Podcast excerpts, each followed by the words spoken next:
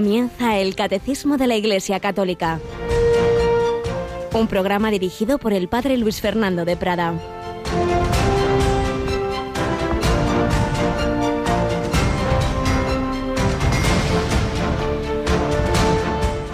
El tetrarca Herodes se decía, a Juan lo mandé decapitar yo.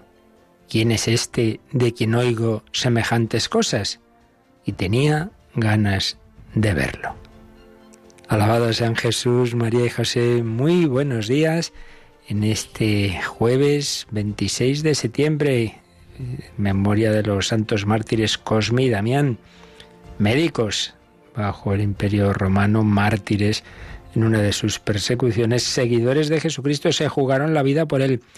Al revés que Herodes, del que el Evangelio de la Misa de hoy nos cuenta que cuando empezaron a llegarle noticias de Jesús, de las masas que le seguían, de sus milagros, se preguntaba, pero, pero ¿quién será este? ¿Será que, que ha resucitado a Juana, que había mandado decapitar? Ahí su conciencia no le dejaba tranquilo, tenía ese, ese miedo, pero ese deseo que dice el Evangelio de ver a Jesús era simplemente esa curiosidad, no era precisamente por aprender de él. Y de hecho sabemos que en la pasión se puso muy contento de que Pilato le enviara a Jesús, pero lo único que quería era pues verle hacer algún prodigio. Jesús ni le miró, ni le dijo una sola palabra, Herodes lo despreció. Bueno, pues tenemos el peligro de que también nosotros tengamos curiosidad bueno, pues hay muchos maestros en este mundo. Sí, es interesante esto de la espiritualidad, no nos basta con lo material. Pues vamos a ver qué, qué dice Jesús, como qué dijo Buda, qué dijo no sé quién. Pues uno más de los personajes, de los maestros, de los gurús, pero así, una curiosidad que no me lleve a comprometerme. ¿Qué diferencia con los mártires? ¿Qué diferencia con los grandes misioneros que se iban a lejanas tierras para no volver? ¿Qué diferencia con todo aquel que entrega su vida a Jesucristo? Solo ese le va a conocer. Si nos acercamos a Jesús solo por curiosidad, nunca llegaremos a conocerlo. Para conocerlo hay que no simplemente usar la inteligencia, sino abrir el corazón, estar dispuestos a ese seguimiento de Jesús. Pues lo pedimos al Señor, lo pedimos por medio de María, lo pedimos por medio de los santos y especialmente de los santos misioneros. Tenemos esta semana con nosotros a Yolanda Gómez. Buenos días, Yoli. Muy buenos días.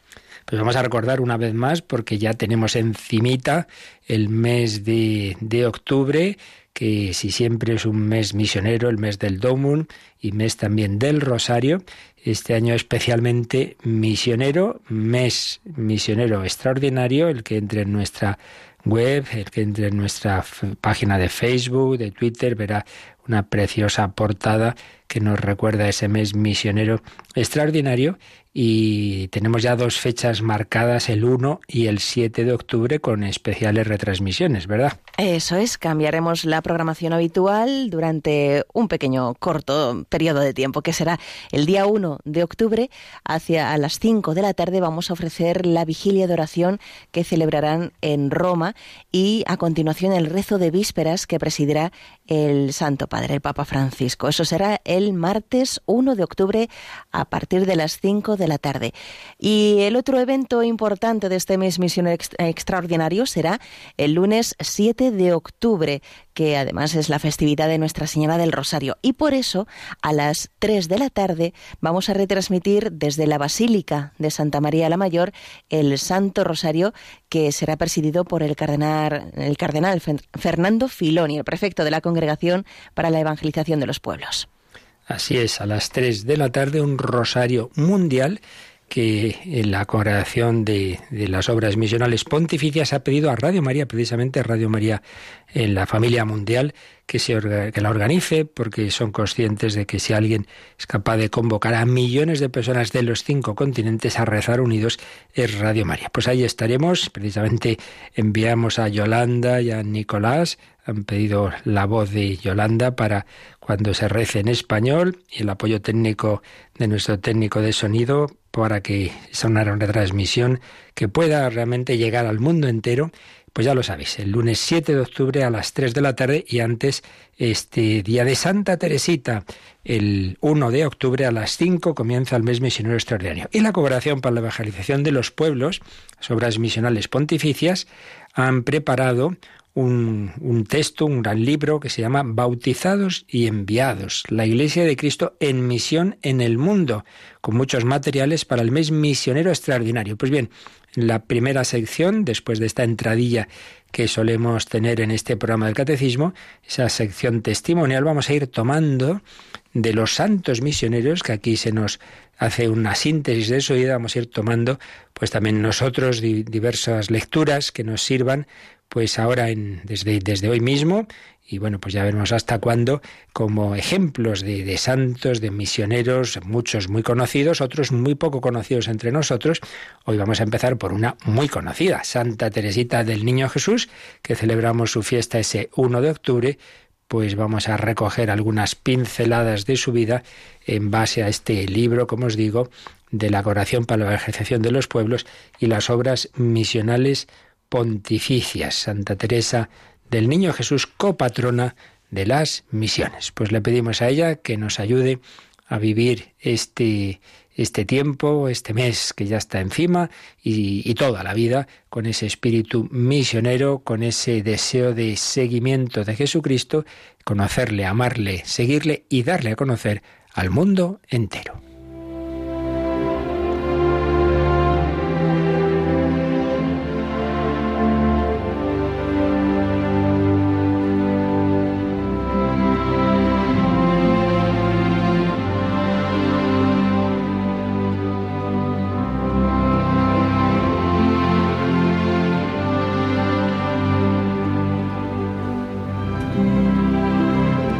Bautizados y enviados, la Iglesia de Cristo en misión en el mundo.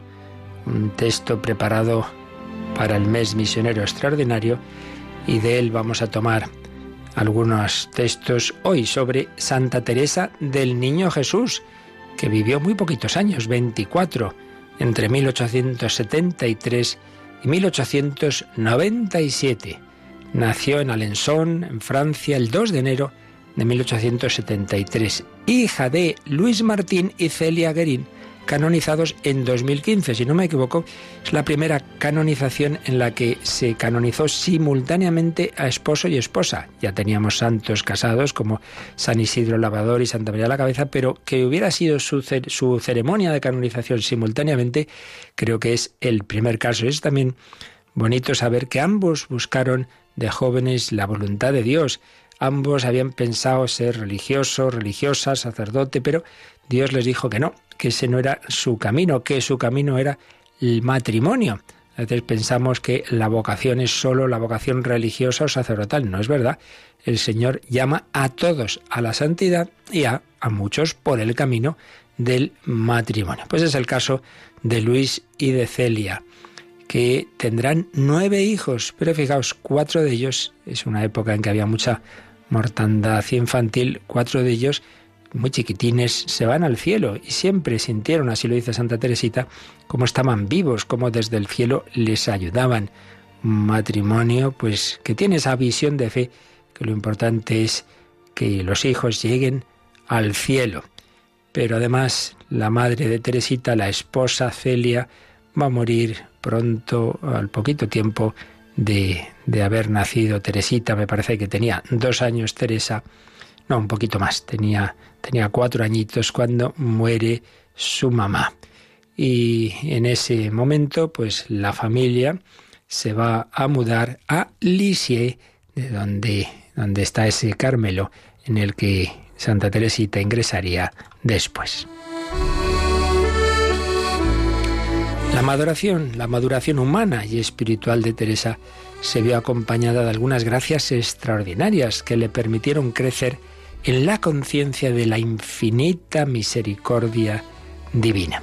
En el día de Pentecostés de 1883 tuvo una gracia muy particular. Teresa tenía de, niña una enfermedad seria, mm, no está claro que era una mezcla de temas psicosomáticos, quizá algo también, alguna influencia del demonio, en fin, no es fácil saberlo. El caso es que estaba hecha una pena, pues llena de escrúpulos y con un montón de problemas que ningún médico conseguía curar, hasta que una imagen de la Virgen María la sonrió, por eso se llama la Virgen de la Sonrisa, y quedó curada. Una gracia particular por intercesión de Nuestra Señora de las Victorias, una iglesia en París a la que se había encomendado una serie de misas por la curación de Teresita. En 1884 recibió su primera comunión y experimentó la gracia de una gran unión íntima con Jesucristo. Sus hermanas Paulina y María habían entrado en el Carmelo de Lisieux y ella sentía también desde pequeña esa misma vocación, pero era muy pequeña, no la dejaban entrar y aprovechó una peregrinación a Roma con su padre, al que tantísimo quería. Eh, él, la llamaba mi reinecita y, y, ella, él, mi, mi papá, mi rey. Bueno, pues se fueron a una peregrinación a Roma y tuvieron una, pudieron saludar al Papa León XIII y en el momento de saludarle, Teresita le pidió que le intercediera para que la dejaran entrar en el Carmelo con 15 años. Bueno, pues al final lo consiguió y entró en el monasterio en 1888, haciendo la profesión de sus primeros votos el día de la Natividad de María, el 8 de septiembre de 1890. Un camino de santidad que fue madurando en las dificultades y sufrimientos propio de una niña que entra en el Carmelo y a la que el Señor iba eh, curtiendo eh, su alma pues en distintas circunstancias, pero sobre todo iba aprendiendo a confiar en el Señor. Su gran mensaje es la confianza en el amor misericordioso de nuestro Padre.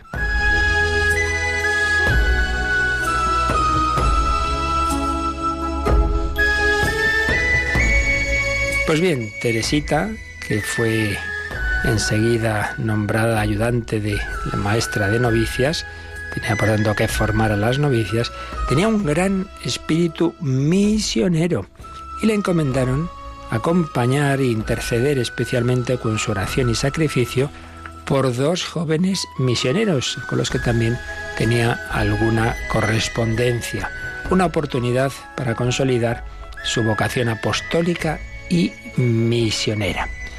El 3 de abril de 1896, era la noche entre el jueves y viernes santo, tuvo una primera manifestación, un vómito de sangre de la enfermedad que la llevaría a la muerte, una tuberculosis tremenda. Ella cada vez comprendió más que su vocación dentro de la iglesia era ser como un corazón, estar unida al corazón de Cristo, que es amado, que ama, que hace amar, y desde ese corazón enviar ese fuego divino a todos los lugares de la Iglesia, concretamente también a los misioneros. Trasladada a la enfermería, cuando se agrava su enfermedad, moría el 30 de septiembre de 1897 con tan solo 24 años de edad. Ella dijo, no muero, entro en la vida. No muero, entro en la vida. Ojalá tengamos esa fe nosotros ante la muerte, la muerte cristiana, nuestra, de nuestros queridos familiares. No, no mueren, entran en la vida. Sus ultimísimas palabras fueron, Dios mío, te amo, Dios mío, te amo. Canonizada el 17 de mayo de 1925 por Pío XI, dos años después, fue proclamada patrona universal de las misiones junto con San Francisco Javier. Francisco Javier, del que ya hablaremos otro día, el gran misionero, bueno, pues también patrona la que no salió de un convento, porque se puede ser misionero ofreciendo la vida, la oración, el sacrificio, la enfermedad, la muerte, por la extensión del Evangelio, porque los hombres conozcan a Jesucristo, canonizada, proclamada patrona de las misiones, bueno, pues además el 19 de octubre, Domun, de 1997, San Juan Pablo II la proclamó doctora de la Iglesia. Pero bueno, doctora, pero ¿qué títulos, qué estudios tenía? Lo que el Señor la inspiró. Ya veremos el próximo día, pues algo de esa su enseñanza, de esa su doctrina para todos nosotros. La doctorcita, a través de la cual Dios nos enseñó que todos en nuestra vida ordinaria estamos llamados a confiar en el amor de nuestro Padre, a amar a Jesucristo y a ofrecer la vida por la extensión del Evangelio. Mi vocación es el amor.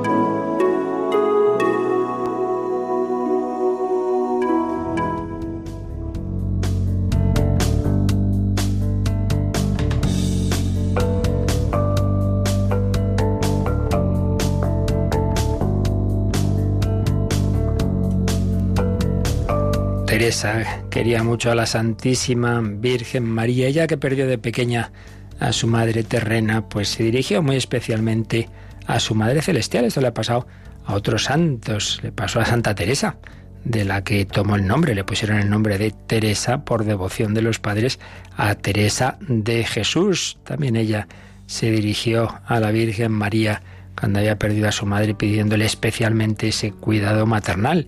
Lo mismo Carol Boitigua también perdió a su madre de pequeño y su padre le llevó a un santuario polaco donde hizo una especial consagración a la Virgen María. María está presente en la vida cristiana, es lo que estamos viendo en el catecismo, María Madre de la Iglesia, María Madre del Cristiano, María colaboradora de la redención. Y vamos a ver si terminamos hoy este número, este único número, el 971, que el Catecismo dedica al culto a María. Un único número, pero muy denso y por ello hemos dedicado varios días a hablar de ese culto a María. Vamos a añadir, ayer hice una síntesis de las enseñanzas principales de dos papas, de Pablo VI y de Juan Pablo II, sobre la devoción popular más extendida hoy día a la Virgen María, que es el rosario, después de haber visto el culto a María teológicamente, sus fundamentos bíblicos, tradicionales, magisteriales, etcétera, y el culto mm, principal, que es siempre el litúrgico. Después de eso, pues hablamos un poco del, del culto no litúrgico, de la, de la, devoción popular, que también es muy importante, y particularmente del rosario. Vimos ayer pues esos documentos, Marialis Cultus, y el que dedicó, la carta que dedicó Juan Pablo II, el, también al Rosario, pero tengo por aquí un correo de alguien que pedía un poquito más de información de, sobre el origen histórico del rosario. Vamos a hacer una, una síntesis. No, no es algo del todo claro, porque todos los temas históricos de, de 20 siglos comprenderéis, pues que sobre todo la parte más antigua, pues hay cosas que no, no están del todo precisas. Pero en fin, creo que lo esencial sí que nos puede venir bien el tener un poquito de idea.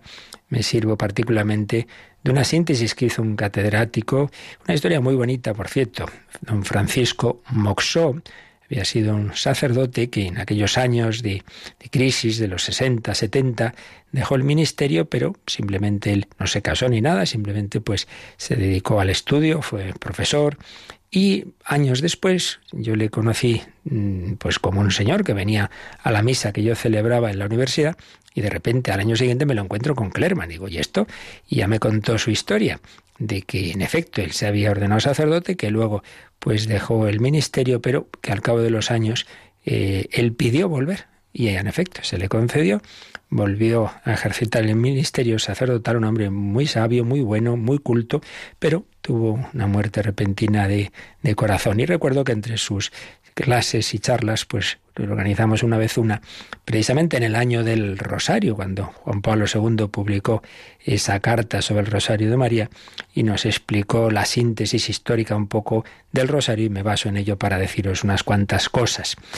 Como pasa con tantos elementos de la espiritualidad en la Iglesia, pues ha sido una cosa, un desarrollo progresivo poquito a poquito se han ido juntando los elementos que en lo esencial ya estaban. Ya hemos visto que a fin de cuentas el rosario pues básicamente son oraciones evangélicas, por supuesto, el Padre Nuestro, el Ave María, pues lo que le dice el ángel Gabriel, lo que le dice Isabel, pero luego también otras, otras oraciones que se van uniendo y poco a poco van a ir formando lo que ahora mismo conocemos como el rosario. Fundamentalmente se va a formar tal como lo conocemos en el segundo milenio, pero ya, ya hemos visto en días anteriores pues que, que, que existían oraciones a la Virgen María antiquísimas. Ya hacia el año 600, por obra de San Gregorio Magno, se había introducido en la liturgia de Adviento el saludo del ángel a María y el saludo de Isabel. Alégrate, llena de gracia, el Señor está contigo, bendita tú entre las mujeres. Pero por separadas ambas frases y en latín. hacia el año 1000 aparece la salve. No es del todo seguro. Su autor parece ser que es un monje gallego, San Pedro de Mezonza. En el siglo XII, por cierto, también es cuando está atestiguado el Ángelus. Es importante el nacimiento de las lenguas romances en esos momentos de la Edad Media. Y hay una herejía, los cátaros y otras semejantes, que niegan la encarnación, que son muy contrarios pues a la humanidad de Cristo, a la Virgen María, y entonces hay una reacción anticátara particularmente de las órdenes mendicantes, franciscanos y sobre todo los dominicos. Eh, y en esa reacción va a estar especialmente presente esa devoción a la Virgen María y como veremos enseguida también el rosario. También tengamos en cuenta en esa época el auge del amor eh, cortés, del amor platónico, los amores platónicos de los trovadores. Pues bien, San Bernardo va a aplicar a la Virgen María pues eso que estaba en aquel momento muy en la cultura de ese, de ese amor a la mujer. Si los trovadores y los novios coronaban, llevaban rosas a esas mujeres de las que estaban enamoradas, pues entonces empiezan también a coronar de rosas las imágenes de la Virgen María. Así como los novios ofrecían rosas a la novia, se coronan de rosas imágenes de la Virgen María. Forman una corona, diríamos, como una especie de sombrero. Bueno, chapeau en francés es sombrero, pues precisamente se va a empezar a mencionar el chapelet, que va a ser el nombre en francés del rosario, porque se empieza a rezar esa primera parte del Ave María y se ve como una rosa. Hay alguna leyenda que dice que la Virgen María pues cogía cada, cada Ave María como una rosa. Entonces se va haciendo esa corona. Por eso distintos nombres del rosario. Rosario viene de rosa, rosas, cada Ave María una rosa, o corona también, eh, que se forma con esas Ave Marías. Em, por tanto, una, una alabanza a la Virgen María, unos piropos con esas rosas que forman el rosario. Se van juntando las dos partes del Ave María, que antes estaban separadas. Por otro lado, ayer hicimos mención al tema de los salmos. En los monasterios, y no solo, pues se rezaban los salmos. Los salmos son 150. Y en el primer milenio Sí, muchas veces estaban, se, se rezaban agrupándolos en tres cincuentenas de salmos. Un primer grupo, salmos penitenciales, del 1 al 50. Un segundo grupo, salmos en que se pide gracia para esta vida, 51 a 100. Y un tercer grupo de salmos que miran más a la vida eterna, 101 a 150. Fijaos, penitenciales, gozosos, gloriosos, tres grupos de salmos. Bueno, pues se van a convertir esas tres cincuentenas de salmos en tres grupos de Ave Marías. Entonces ahí ya podemos ver también algo de lo que va a estar en el origen de misterios dolorosos, gozosos y gloriosos, porque sobre todo aquellos monjes que no podían leer, que eran analfabetos, otras personas, mm, con frecuencia va a ocurrir que van a sustituir los salmos por las Ave Marías. Y si hay 150 salmos, va a haber 150 Ave Marías. En el siglo XII ya tenemos eh, constancia de, un cordón con nudos para ir rezando esas Ave Marías. Hay quien piensa que probablemente fue el, haber visto que los, los, musulmanes tenían una especie también de rosario mm, con un, cordón con nudos para decir los nombres de Allah y que se dijo, ah, pues vamos a hacer nosotros algo así para rezar estas rosas, estas Ave Marías. En siglo XIII ya se empieza a llamar al rosario el Salterio de la Virgen María. Hemos dicho esa relación con los salmos. el pueblo ya, ya no entiende el latín, eh, se sustituye el Salterio por las 150 Ave Marías. Tenemos que el Papa Urbano IV va a añadir el nombre de Jesús cuando eh, esa parte del Ave María en que Isabel dice, bendito el fruto de tu vientre, pues entonces el Papa dice, bendito el fruto de tu vientre, Jesús. Dios te salve María, llena eres de gracia, el Señor es contigo, bendita tú eres entre todas las mujeres y bendito es el fruto de tu vientre y se añade Jesús. Luego es importante la cartuja de Colonia.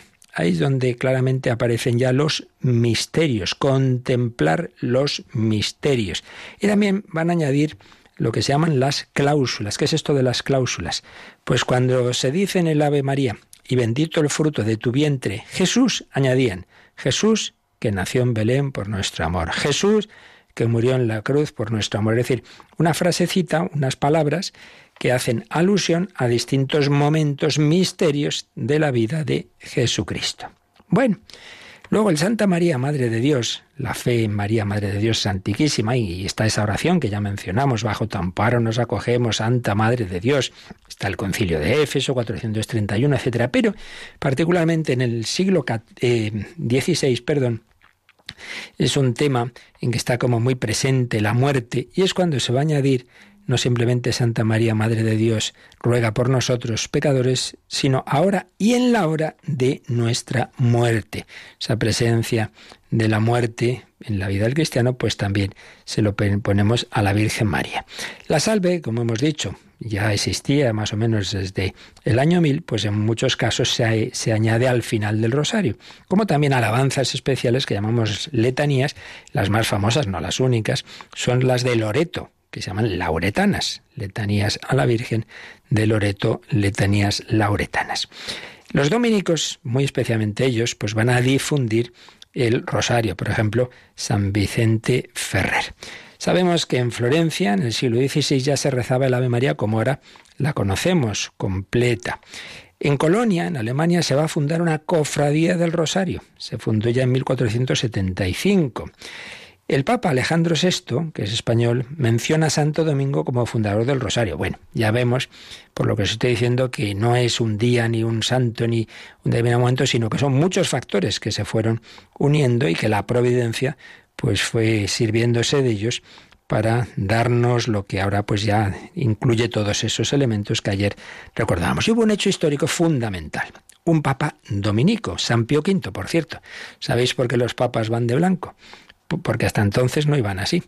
Pues precisamente por este papa. Como era dominico, su hábito es el hábito dominico que es blanco.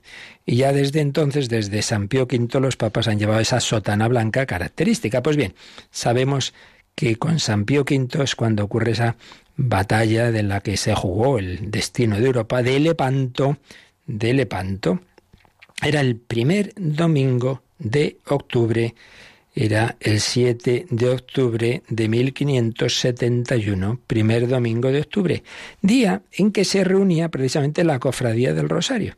Bien, pues como sabemos, el Papa San Pío V eh, tuvo como la luz de que la batalla se hubiera perdido, pero que por la intercesión de la Virgen María y del rezo del Rosario, pues había conseguido la escuadra cristiana pues repeler ese momento tan, tan difícil, ese ataque de la, esta, de la escuadra turca. Entonces se señala la fiesta de Nuestra Señora de la Victoria el primer domingo de octubre, pero después se llamó de Nuestra Señora del Rosario y se señaló no el primer domingo de octubre, sino el 7 de octubre.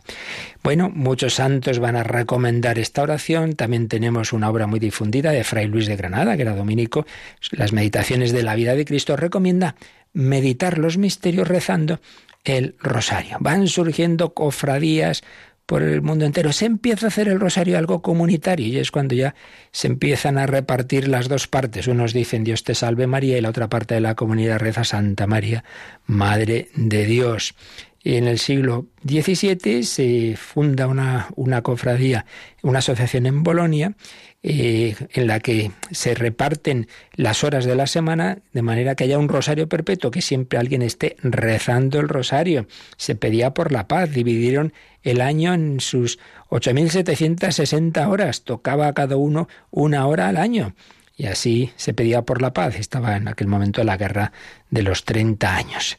En fin, muchos otros personajes que van recomendando el rosario, el padre Lacordaire, está Paulina Yaricot, que está en el origen de las obras misionales pontificias, que organiza el Rosario Viviente. Y por supuesto llegamos ya en ese siglo XIX a un momento y, algo muy decisivo, que es Lourdes. Lourdes, ahí aparece la Virgen María eh, con Bernadette rezando el rosario. Por cierto, porque el mes de octubre es el mes del rosario, o bueno, ya hemos oído lo que ocurrió en Lepanto, 7 de octubre, pero también hay que saber que en 1866, en Écija, por tanto en España, pues se organiza el mes del rosario, que luego el Papa León XIII pues va a extender a toda la Iglesia. Es decir, oye, no, todo el mes de octubre, no solo el 7, todo el mes de octubre, un mes especialmente consagrado al rosario. Y si en el siglo XIX fue decisivo Lourdes, bien sabemos que en el siglo XX lo va a ser Fátima. Y entonces, pues toda esa providencia que ha ido formando el rosario, pues con elementos fundamentalmente bíblicos, pero como vemos luego también muchos aspectos que poco a poco la providencia ha ido engarzando, pues son los que ya en el siglo XIX, siglo XX, siglo XXI, pues tanto el magisterio supremo de los papas de la Iglesia como la propia intervención del cielo, por así decir, de la Virgen María en esas eh, revelaciones especiales como Lourdes o Fátima, Fátima la Virgen dirá, yo soy la Virgen del Rosario, pues ya es cuando eh, culmina todo este proceso y se nos entrega ese, esta, esta devoción como un instrumento humilde, sencillo, pero que si se hace bien, como ayer explicábamos, pues realmente ayuda mucho, y así lo demuestran tantos santos. El padre Peyton difundirá mucho el rosario en familia, eh, el rosario misionero se va a extender. En 1948, en Barcelona, parece ser que es la primera vez que se reza el rosario por la radio. En fin, muchos pasitos que han dado lugar a que tengamos esta forma que tantas personas pues les ha hecho tantísimo, hecho y hace tantísimo bien para rezar a la Virgen María, para mirarla y dejarnos mirar por ella. Pues es lo que le pedimos ahora. María, míranos, María, ayúdanos a mirarte y mirándote a ti, ayúdanos a mirar a tu Hijo, porque recordemos esa expresión tan bella de Juan Pablo II, que es el rosario. Mirar, contemplar el rostro de Cristo con los ojos de María.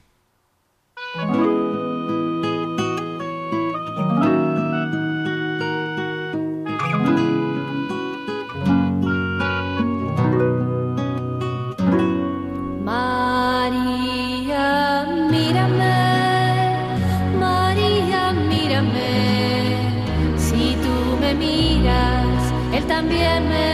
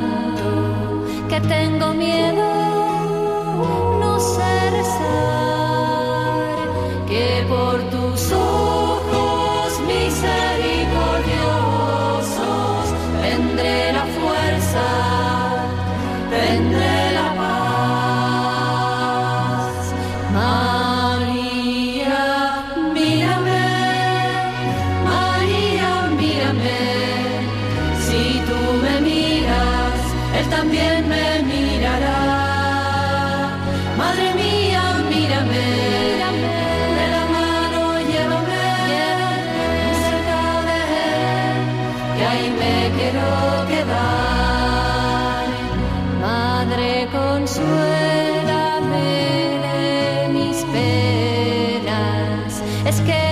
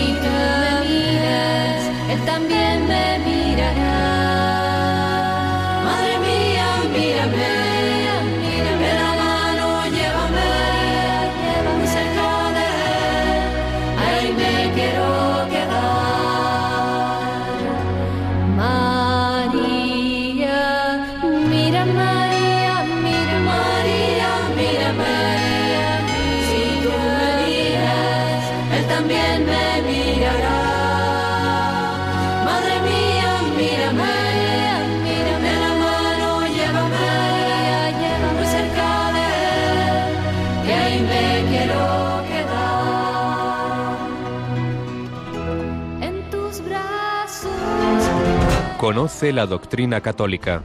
Escucha el catecismo de martes a jueves de 8 a 9 de la mañana y los sábados a la misma hora profundizamos en los temas tratados en el programa En torno al catecismo.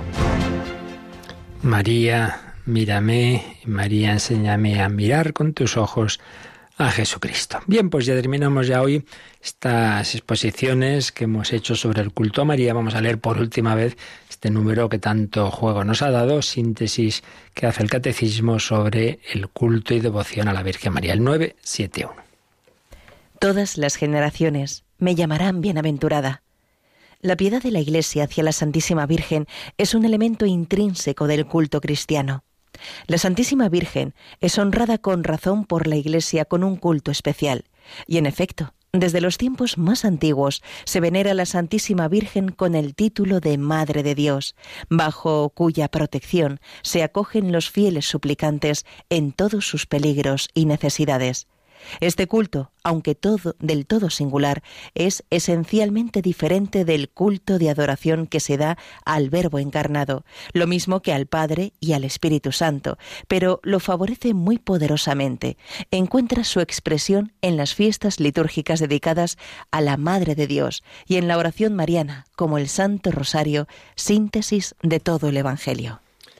Pues ahí hemos terminado nosotros también en el Santo Rosario, pero antes hemos estado viendo toda esa fundamentación teológica. No es una cosa fuera de lugar, no es un puro sentimentalismo, sino que sencillamente es corresponder a cómo el Señor ha querido hacer la obra redentora, la encarnación con la colaboración de María, no solo en su sí, en la anunciación, sino un sí mantenido, un sí sostenido y una colaboración que dio a esa obra redentora en toda la vida de Jesús y que ahora sigue desde el cielo.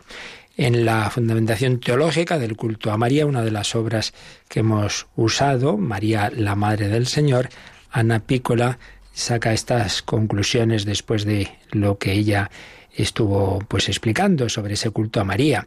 Decía, al tratar de contestar a la pregunta de si es lícito venerar a la Madre del Señor, hemos visto que el culto a María es un caso particular del culto a los santos posible solo dentro del único culto cristiano rendido a Dios. Hemos visto cómo este número distingue clarísimamente lo que es el, el culto de adoración que solo Dios merece de, del culto de veneración, en el que en el fondo es también al mismo Dios, pero a Dios en tanto en cuanto Él hace su obra en los santos y muy especialmente en la Reina de los Santos, que es la Virgen María. La veneración y el culto a los santos surgen de los lazos que nos unen a ellos en el cumplimiento de una misma misión de salvación encomendada por Dios. Pero como consecuencia de la unicidad del amor cristiano, del acto de amor cristiano, podemos decir que venerar y amar a los santos es simplemente venerar y amar a Dios en Jesucristo. Claro, aquí hay otro tema importante. El amor a Dios y el amor al prójimo, Jesús nos ha enseñado que deben ir siempre unidos. Entonces resulta, ¿cómo voy yo a amar a Dios y dar culto a Dios y olvidarme de las personas a través de las cuales Dios me ha ayudado humana y espiritualmente? ¿Cómo puedo amar a Dios y no a mis padres? ¿Cómo puedo amar a Dios y no a la Virgen María, mi madre espiritual? Si es que el Señor ha querido unir todo. Por tanto, es pues una aplicación de que la, la virtud reina del cristiano, que es la caridad, en ella está unida el amor a Dios y el amor a las criaturas, pero con la jerarquía de aquellas criaturas a las que más debo. Y ahí entra la Virgen María. Por eso, la genuina veneración cultual a María nos lleva a glorificar a Dios en ella, como ella misma hace. Proclama mi alma la grandeza del Señor. Se alegra mi espíritu en Dios, mi Salvador. A través de nuestras alabanzas a María, alabamos a Dios. Cuando le presentamos nuestras súplicas y esperamos su intercesión en nuestro favor, pedimos y esperamos la única salvación que procede de Dios y que se nos ha prometido en Cristo Jesús. La plenitud de gracia concedida a la Madre del Señor, que es expresión del amor de Dios a todos los hombres, y su aceptación desde la libertad de esta gracia singular, han hecho de ella el presupuesto intramundano de la salvación en Jesucristo y la han convertido en tipo de la Iglesia. El que toma a María como modelo tanto de su espiritualidad como de su conducta práctica, se encuentra como consecuencia en una relación más estrecha con Cristo para seguirle en el camino que nos lleva a la Santísima Trinidad. María nos lleva a Jesús, que dijo a los sirvientes de Cana, haced lo que Él os diga. Y otra obra que hemos usado en esta exposición de don José Antonio Abad, en una reflexión suya sobre el culto de veneración a María, que expuso en una semana de teología espiritual, pues también eh, después de, la síntesis que él hace de, de la evolución del culto a María a lo largo de la historia, saca estas conclusiones. Primero, la Iglesia, virgen oyente y llorante, al leer y meditar la Sagrada Escritura, ha descubierto que la Santísima Virgen ha sido elevada por Dios a una dignidad extraordinaria e inefable, como consecuencia de su maternidad divina y de la unión indisoluble con su Hijo en la obra salvífica por él realizada. Pues ya lo vimos que el fundamento del culto a María, pues es que Dios ha querido que sea ni más ni menos que madre de Dios. Y no solo madre biológica y ya está, y ahí ya se queda Jesucristo, sino unida a su Hijo en la obra redentora. Está en todos los momentos clave, desde la infancia al primer milagro de la vida pública Caná, al el momento de la pasión y muerte, ahí tienes a tu hijo, Pentecostés, comunicación del Espíritu Santo y ahora en el cielo. Segundo, como Virgen fiel, la Iglesia ha acogido en su vida los planes de Dios sobre la Santísima Virgen y desde sus mismos orígenes le ha tributado un culto especialísimo de veneración.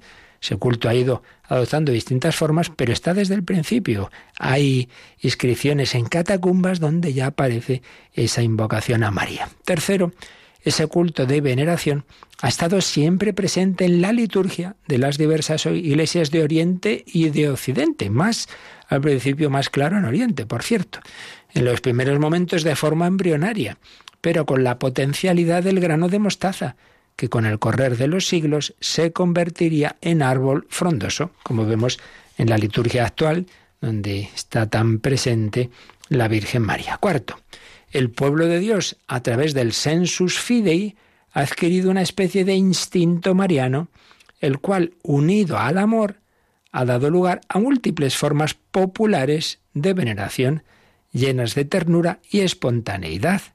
Esas formas, a la vez que expresión de veneración a María, han sido también un medio eficacísimo para potenciar la vida cristiana, mereciendo el aprecio y estímulo de la jerarquía. Es verdad que a veces el paso de los siglos y otras circunstancias han originado ciertas desviaciones. Sí, pues en algunas devociones puede algunos elementos menos profundamente menos teológicos, algunas exageraciones, en todo en esta vida pues puede haber desviaciones, pero el que haya desviaciones exageraciones no nos debe llevar a quitar la esencia, el verdadero y sano culto, como nos han enseñado estas, eh, estos documentos que hemos estado recordando de los papas, del Vaticano II, Pablo VI, eh, Juan Pablo II, etc. Por tanto, como decía Pablo VI en Marialis Cultus, lo que tenemos que hacer es profundizar esas devociones y darles esos, esos, esos matices, esas notas que hemos recordado varias veces. Un espíritu bíblico, trinitario, cristológico, eclesiológico y litúrgico. La devoción popular pues que siempre nos lleve a la más importante forma de culto, que es la liturgia. Y dentro de la liturgia, por supuesto, la Eucaristía, la Santa Misa. Por cierto, aprovecho para explicar una cosita. A veces nos preguntan, oiga, por si hoy es martes y resulta que hoy no han rezado en Radio María los misterios dolorosos, sino los gloriosos. Sí, mire, es que este martes era la Asunción de María. Entonces, esto no es como el, como el rosario, no es oración litúrgica, no hay unas normas así eh, estrictas como sí que hay en la Santa Misa, no, pero es de sentido común que, como dicen los documentos de, la Iglesia, el rosario nos debe llevar a la liturgia, pues hombre, si justamente la solemnidad que se está celebrando litúrgicamente es justamente de uno de los misterios del rosario, es mucho más lógico que ese día, si solo se reza una parte del rosario, esa parte sea la de los misterios entre los cuales está el misterio que hoy se está celebrando en la liturgia, que no algo muy distinto. Entonces, 25 de diciembre, en Navidad, resulta que cae en viernes, no vamos a rezar los misterios dolorosos. Mucho más lógico ese día. Rezamos los misterios gozosos. Y viceversa, pues es la, asunción pues, y resulta que, es, que es lunes, pues hombre, en vez de los gozosos, aunque sea lunes, vamos a rezar los gloriosos. Son cosas, pues, simplemente de, de un sentido litúrgico que parecen como más coherente con todo lo que nos enseña la Iglesia de que eh, toda devoción popular nos ayude a vivir mejor la, suprema forma de culto que siempre la litúrgica. Bueno, pues creo que con, con estas orientaciones y luego las charlas de los sábados en torno al catecismo, también en este próximo sábado, pues hemos dado las pinceladas suficientes. Luego ya insisto en que tenemos programas específicamente marianos en que todo esto se desarrolla mucho más. Bueno, lo dejamos aquí, que teníamos algunos correillos pendientes y también si queréis ahora hacer alguna consulta, alguna llamada, nos recuerdan cómo hacerlo.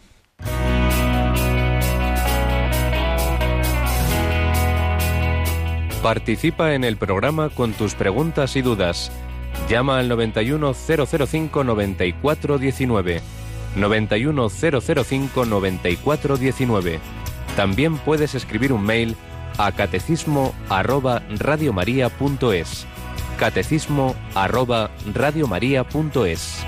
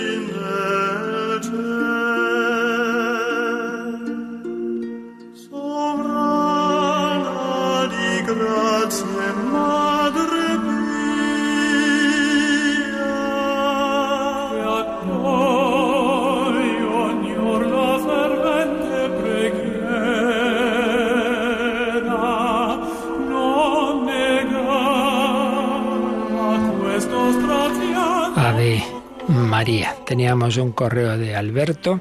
Como habíamos hablado de que San Maximiliano Colbe habla de la especialísima relación entre el Espíritu Santo y la Virgen, nos pregunta Alberto, dice que a alguna persona le, le parece que la Virgen es como un robot, que al ser preservada del pecado original, sí sería como un autómata sin mérito en que las reglas de juego no son las mismas que para el resto de nosotros, no habría sido tentada nunca. Y es la pregunta, ¿no fue tentada la Virgen como nosotros o como su hijo? Pues seguramente sí. De ninguna manera hay que verla como autómata. El hecho de que esté llena de gracia no quita su libertad. Pues ahí está el mérito de María. Claro que sí que cuenta con una gracia muy excepcional porque también era muy excepcional su misión. Pero si nos fijamos bien en el Evangelio, vemos que eso no significa que María no tenga sus oscuridades, sus dudas, etcétera Recordemos cuando Jesús se queda en el templo con 12 años y, hijo mío, ¿por qué nos has hecho eso? Que tu padre y yo te buscábamos angustiados. Es una madre, tiene un corazón humano, no está ahí fría como una autómata, como un robot, aquí da todo igual. Pero es que además, ante la respuesta de Jesús, dice que no entendieron su respuesta, no entendieron.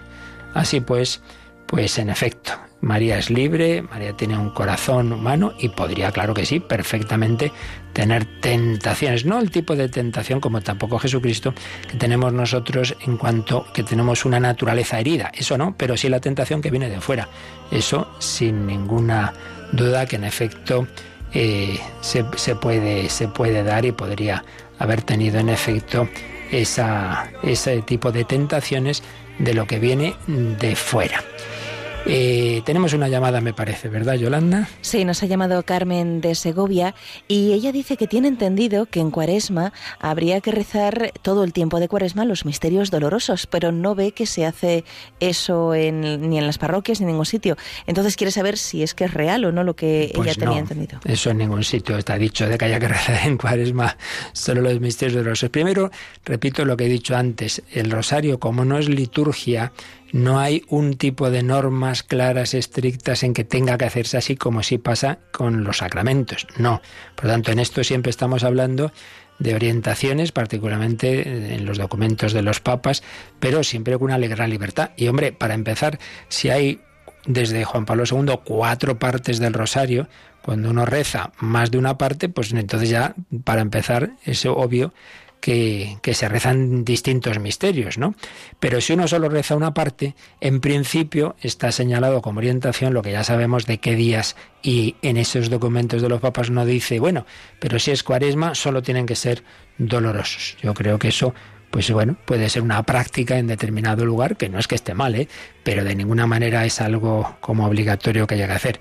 Eh, simplemente, bueno, una sugerencia, como hemos dicho que nosotros en Radio María, si es una solemnidad, una fiesta en la que se celebra uno de los misterios, nos parece más coherente rezar en ese caso esa parte del rosario, pero no toda una cuaresma, porque también en cuaresma, para empezar, o sea, hay algo que ahí está mal seguro, y es que para empezar los domingos de cuaresma, la liturgia insiste en que el domingo rompe ese estilo penitencial, es un día más de alegría, por tanto, no, no le veo un sentido a que, a que toda la, la cuaresma se recen los, los misterios de los. Dentro, repito, de que aquí estamos hablando, de orientaciones que no son normas eh, estrictas como sí lo es en, en la liturgia. Teníamos también otro correo de Miguel Ángel mm, que lo que dice yo creo que muchos lo podrían quizá sentirse identificados. Rezo habitualmente el rosario, pero después de años y años de hacerlo, me sigue, haciendo, me sigue resultando una oración especialmente ardua y costosa,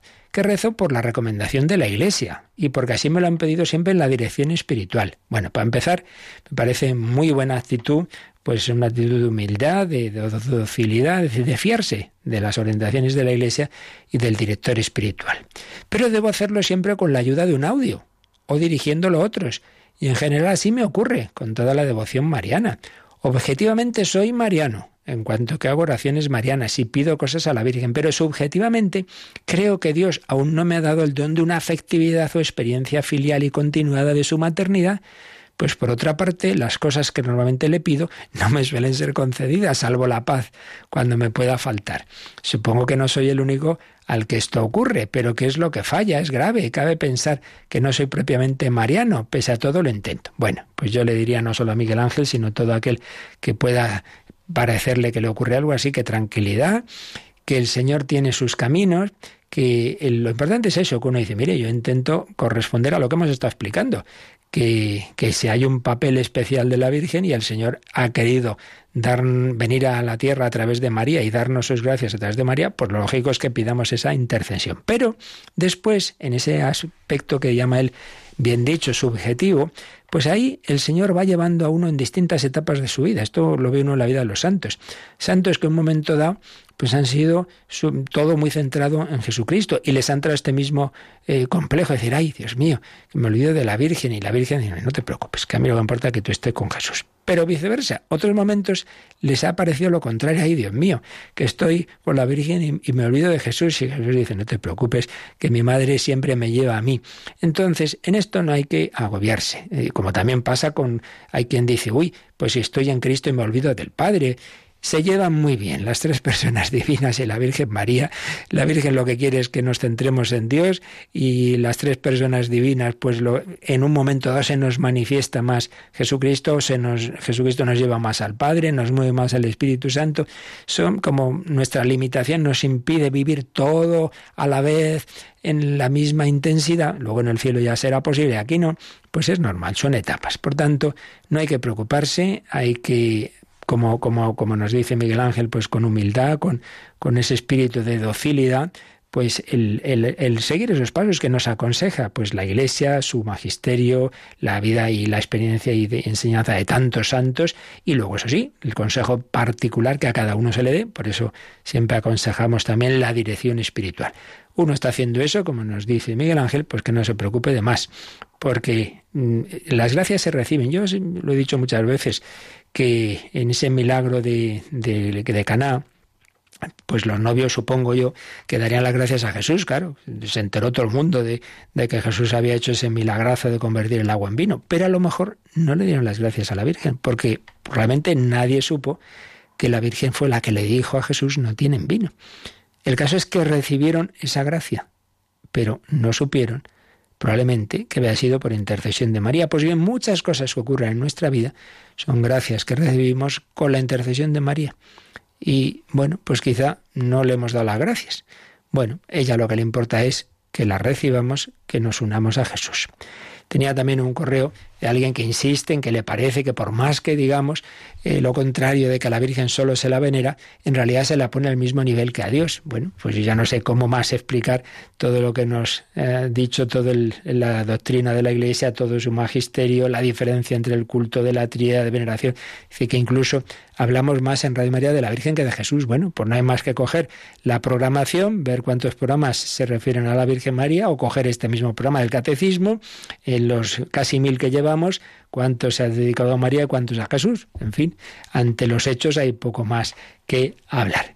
Pues pidamos a la Virgen María que nos ayude a acercarnos cada vez más a su Hijo Jesucristo, a través de ella centrar nuestra vida en el Señor. No olvidemos algo que ya dijimos, que el test, la prueba de oro de que nuestra devoción a María es buena y no se queda en algo sentimental, es ese culto de imitación que quien me mire te vea, el irnos pareciendo a la Virgen María, imitando sus virtudes, que en definitiva es eh, imitar a Cristo, porque aprended de mí que soy manso y humilde de corazón. El Espíritu Santo va configurando nuestro corazón al corazón de Cristo y al corazón de María. La veneración, la intercesión nos llevan a la imitación. Pues pedimos a María, que en efecto nos vayamos pareciendo a ella y por tanto estemos siempre con nuestra mirada, nuestro pensamiento y nuestro corazón centrado en su Hijo Jesucristo. La bendición de Dios Todopoderoso, Padre, Hijo y Espíritu Santo, descienda sobre vosotros. Alabado sea Jesucristo.